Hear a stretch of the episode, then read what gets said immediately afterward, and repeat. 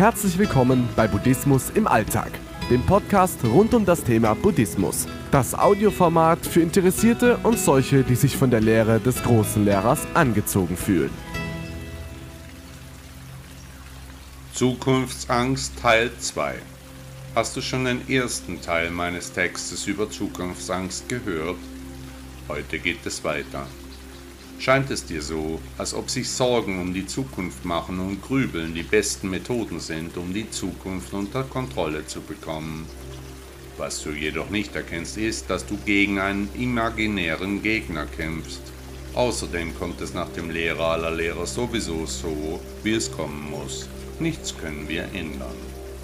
Du versuchst dich in deinen Gedanken vor etwas zu schützen, das bisher nur in deinen Gedanken existiert. Dies führt zwangsläufig zu einem Gefühl der Hilflosigkeit, denn in Wirklichkeit gibt es hier keine konkrete Lösung, da es eben imaginär ist, nicht echt nur in Gedanken existiert. Du hast eben nur den Eindruck, dass die einzige Möglichkeit, dich zu schützen, darin besteht, intensiv zu grübeln und dir Sorgen zu machen und vom allerschlimmsten Szenario auszugehen.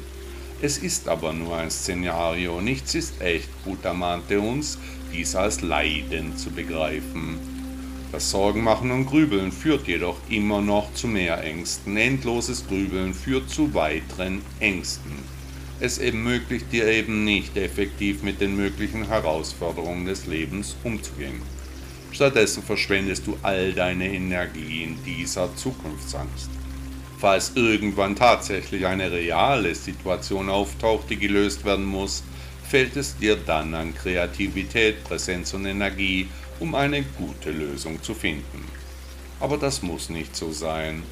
Ist dir schon einmal aufgegangen, dass diese Zukunft es gar nicht wirklich gibt, nach Buddha auch nicht geben kann? Hast du diese Zukunft jemals gesehen, außer in den Träumen? Kannst du ein Stück dieser zukünftigen Ereignisse abschneiden, sie in deine Tasche stecken oder mit deinem Gewicht auf der Waage messen? Bist du jemals physisch in die Zukunft gereist? Der einzige Ort, an dem die Zukunft lebendig existiert, ist in unserem Verstand, genauer gesagt in unseren Gedanken.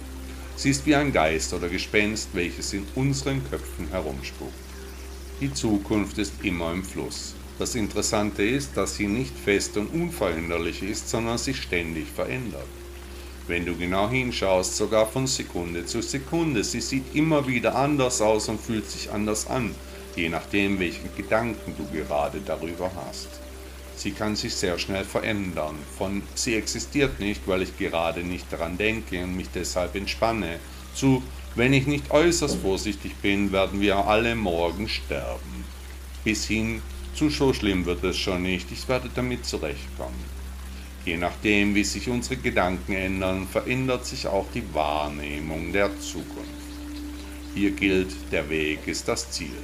Im nächsten Teil hörst du weiter über die Serie Zukunftsangst. Buddha sagte einmal, die Zukunft ist ungewiss und unbekannt, lebe daher im gegenwärtigen Moment und mache ihn zu einem Meisterwerk.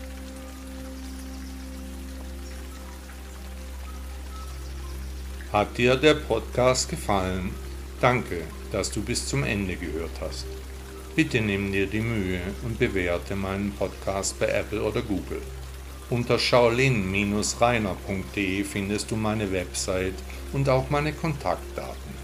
Bitte lade dir auch meine App Buddha Blog aus den Stores von Apple oder Android. Auch würde mich sehr freuen, wenn du mir auf meinen sozialen Medien folgst.